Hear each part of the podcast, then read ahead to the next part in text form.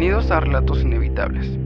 Hoy vamos a continuar con el capítulo de la venganza, parte 2. Comenzamos. Al día siguiente no quería ir a la escuela. Tenía mucho coraje, pero a la vez me sentía con mucha impotencia. No sabía qué hacer. Mi papá pidió permiso para entrar tarde al trabajo. Esto para ir a hablar con el director.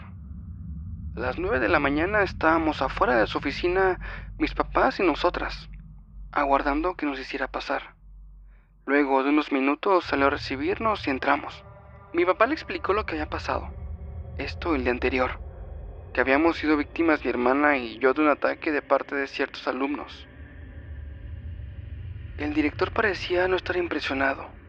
Escuchaba atentamente a mis papás y de vez en cuando los miraba a mi hermana y a mí. Mis papás expresaban y contaban todo lo que había pasado. Mi papá cada vez estaba más alterado. ¿Cómo es posible que el lugar donde envió mis hijas a estudiar sufran estos actos de violencia? ¿Con qué confianza o seguridad dejo a mis hijas en una escuela donde sufren este tipo de ataques? Quiero que se tomen medidas de inmediato con esos alumnos. Mire, si le dijera que entiendo lo que le pasa ahora a usted o a su familia, Estaré mintiéndole, pues nunca he estado en su posición. Pero aquí tenemos un problema. Por las referencias que me dice, va a ser muy complicado que hagamos algo, ya que la chica y un par más de su séquito son hijos de accionistas mayoritarios del colegio. Son personas que prácticamente son dueños de todo esto. Ellos son mis jefes. La situación era bastante jodida. No íbamos a resolver nada desde la escuela, y eso nos desplomó la moral.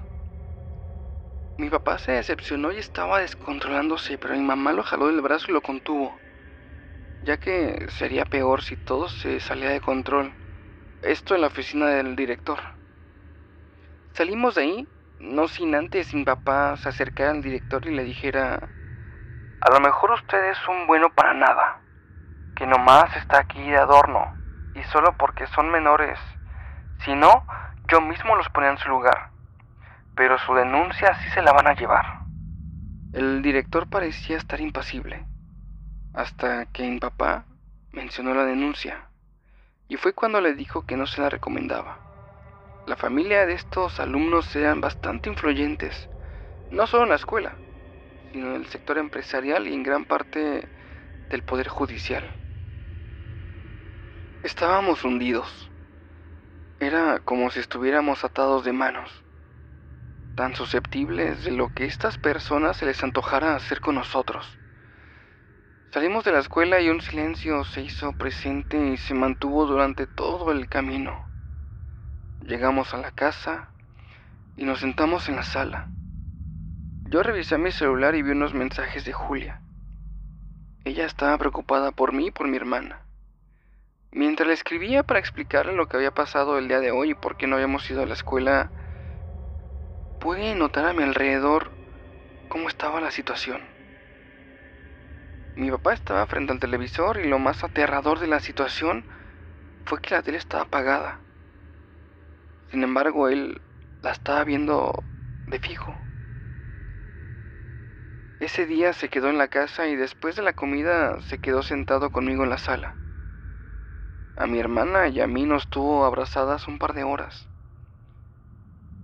Ese día volvimos a llorar todos juntos. Después de eso me fui a mi cuarto. Estando en mi cama, puse una película. Mi hermana se quedó en la sala con mis papás.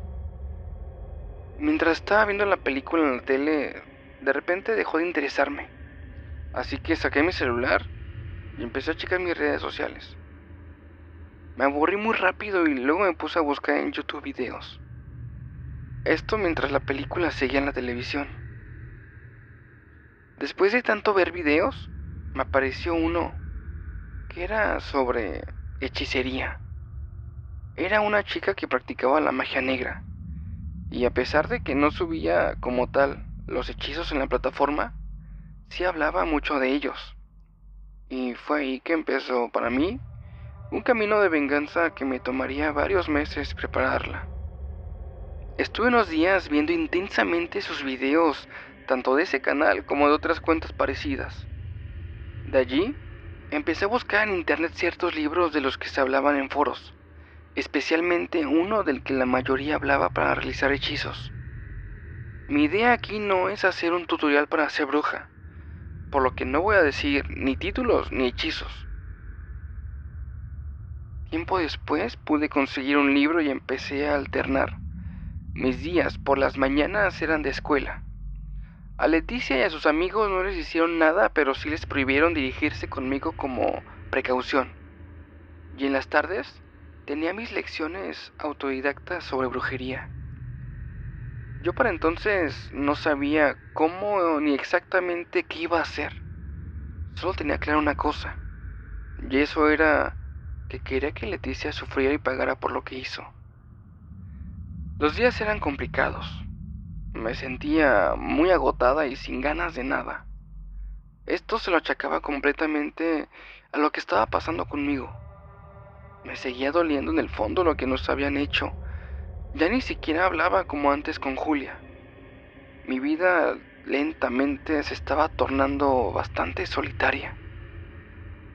Después de varias semanas de estarme instruyendo, traté de realizar un hechizo relativamente sencillo, pero como era de esperarse, no resultó.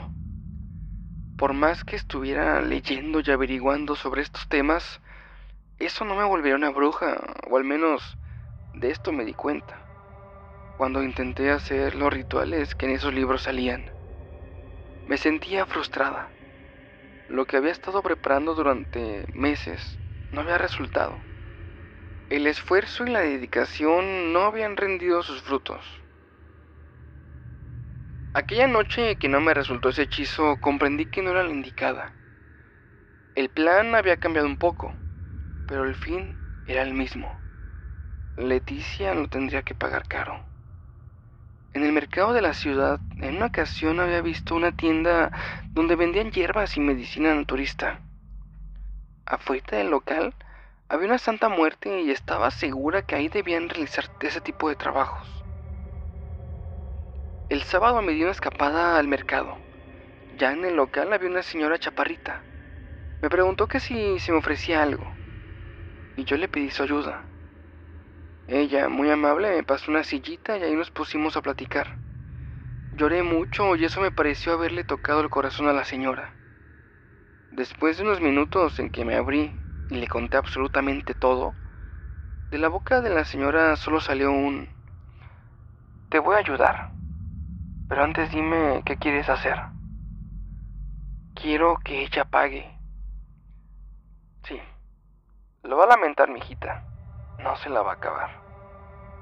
Ella me recomendó un trabajo que le iba a afectar a Leticia de afuera hacia adentro. Primero iba a romper sus relaciones sociales con todos sus amigos y novio y luego le iba a dar en lo único que el dinero no puede comprar, en la salud. Vente el lunes. Dame el día de hoy y de mañana para juntar todo lo que vamos a ocupar. Además que también voy a necesitar una pertenencia de ella y necesito que también me la traigas para hacer esto.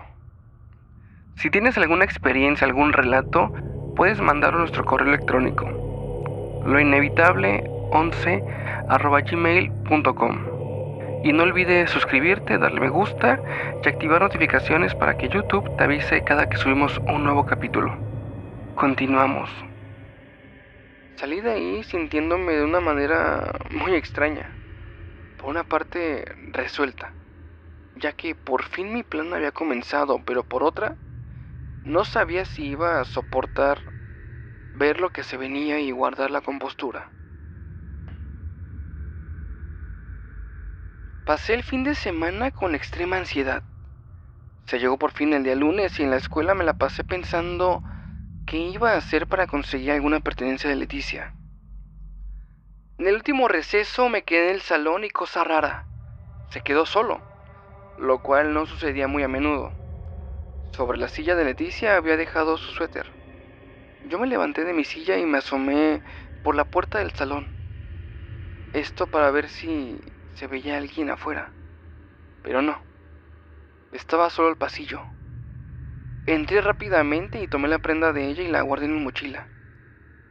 Me sentía con el corazón acelerado. Nunca me había robado nada y jamás me imaginé que lo primero que me robaría sería un suéter de alguien. Terminaron las clases y salí a mi casa. En la tarde buscaría una excusa para salir y dirigirme al mercado. Ya en el local de la señora empezamos a hacer el trabajo ese. Delante de mí tenía una puerta que se estaba abriendo. Esta daba hacia lo desconocido y yo estaba allí, plantada frente a ella, tratando de no apartar la mirada de todo el proceso que hacía la señora. La señora de sus pertenencias pude ver que sacó algo. Era un muñeco. Sí. Tenía un monito al cual lo cubrió con parte de la tela del suéter de Leticia y lo metió en una bolsa. Y dentro de ella también echó unos líquidos y unas hierbas. Me dijo que debía cerrarla, pero antes de hacerlo tenía que pensar en todo el odio que sentía y en todo el mal que le quería generar a Leticia. Lo hice. Y luego luego cerré la bolsa. Me dijo que debía llevarlo al cementerio y enterrarlo allí. De buena suerte no me quedaba tan lejos. Así que salí del mercado y me encaminé hacia el cementerio. Al llegar, entré. Caminé unos minutos y encontré una zona apartada. Allí mismo me agaché y cabé un hoyito. Ahí lo metí.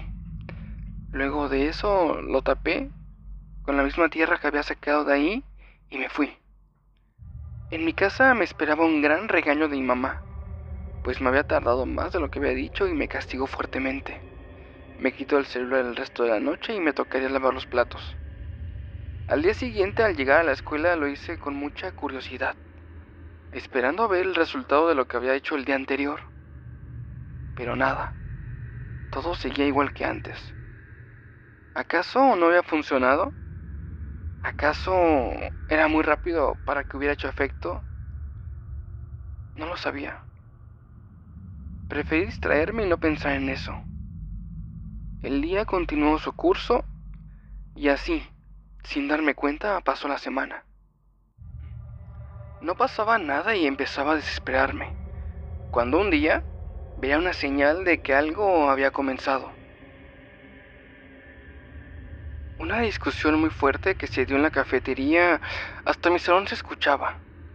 Al terminar el receso, el tema del que todos hablaban era que Leticia se había peleado con su novio. Al día siguiente, Leticia se había empezado a sentar sola en la última fila de la parte de atrás. Estaba sola y ni su novio, ni sus amigos o amigas le dirigían la palabra. Durante un par de semanas estuvo sentando sola y yo la empezaba a ver como demacrada. En su cara comenzaban a formarse unas ojeras muy grandes y ella lucía como apagada. La Leticia, que se la pasaba hablando, diciendo de cosas o hasta tirando bullying, ya no estaba más. Ella estaba como apestada. Le empezó a ir muy mal en cuanto a calificaciones y empezaba a colocarse en riesgo de repetir el año. Había momentos en que me comenzaba a dar tristeza al verla así, pero rápido recordaba lo que me había hecho y se pasaba. De igual manera, ese grupito poco a poco se fue desintegrando. Sus amigos o los que lo habían sido alguna vez empezaron a separarse. Uno se salió de la escuela, otro solo iba a la escuela pero no entraba a clases. La otra chica, de la cual nunca supe cómo se llamaba, ya que la nombraban únicamente por su apodo, tuvo un accidente el cual la alejó de la escuela como por dos meses. Y el que fuera el novio de Leticia empezó a salir con alguien más. Habrían pasado no sé cuántos meses, pero ya estaba cerca octubre. En ese mes recuerdo que Leticia dejó de ir a la escuela. Al parecer estaba muy enferma. Días después me enteraría a través de rumores en el salón que había caído muy enferma Estaba postrada ya que le había surgido algo que le afectaba al estómago. Una grave infección que se le había presentado allí, en la zona abdominal. Sus papás la llevaron a los mejores hospitales y clínicas, pero por más estudios que le realizaban, no podían dar con el motivo de la infección. Así, sin poder diagnosticar qué es lo que tenía, ellos no pueden hacer nada. La situación parecía no mejorar. Al contrario, empeoraba cada vez más y más, ya que el estado de salud de ella era cada vez más crítico. Me empezaba a dar cargo de conciencia y podía ver que mi hermana empezaba a desenvolverse bien dentro de la escuela otra vez. ¿Debía parar? ¿Debía buscar alguna manera de que este hechizo se rompiera o terminara? No. Mi mente siempre cerraba diciéndome que no, que debía mantenerme y que ella debía pagar, que aún no era suficiente. Después de un tiempo las noticias sobre ella estuvieron ausentes. Sería al cabo de casi un mes en que las cosas se pondrían realmente mal. El maestro nos pidió que tuviéramos presente en nuestras oraciones a Leticia. Ella estaba hospitalizada y parecía que las alternativas para mejorar se estaban desvaneciendo. Un compañero que había ido a verla en la semana dijo que estaba muy mal. Se veía con un tono pálido y ojerosa. La piel la tenía súper pegada al cuerpo, parecía un cadáver que hablaba. Sus dientes eran súper amarillos y solamente aceptaba una dieta líquida. Yo al fin me sentía plena. Sentía que por fin había pagado. Pensé en ir al mercado para ver si se podía hacer algo para cancelar o anular el hechizo pero no. Afrontaría lo que pasara, fuera lo que fuera. Al año siguiente falleció. La verdad cuando me enteré me sorprendí. Pero durante todos estos meses pude ir generando una clase de armadura, pero ya no me dolió. O al menos no tanto como pensé que me iba a doler. De hecho, después de la sorpresa sentí cierto placer. Actualmente sigo estudiando en la escuela y retomé el estudio de los hechizos y todo lo que tiene que ver con la brujería, pero ahora con la tutela de Doña Socorro, la señora del mercado. Mis papás parece que no sospechan nada. A mi hermana nunca le he contado nada y ni le contaré. Este es un secreto que solo mantendré entre mi mentora y yo. Ya que aprenda y domine estas artes oscuras, Nada ni nadie podrán hacernos o hacerle daño a mi familia. Me encargaré de proteger a los míos de quien se quiera pasar de listo. Si más adelante realizo un hechizo parecido o un poquito peor, no dudes en que te lo enviaré. Gracias por leerme relatos. Saludos a todos.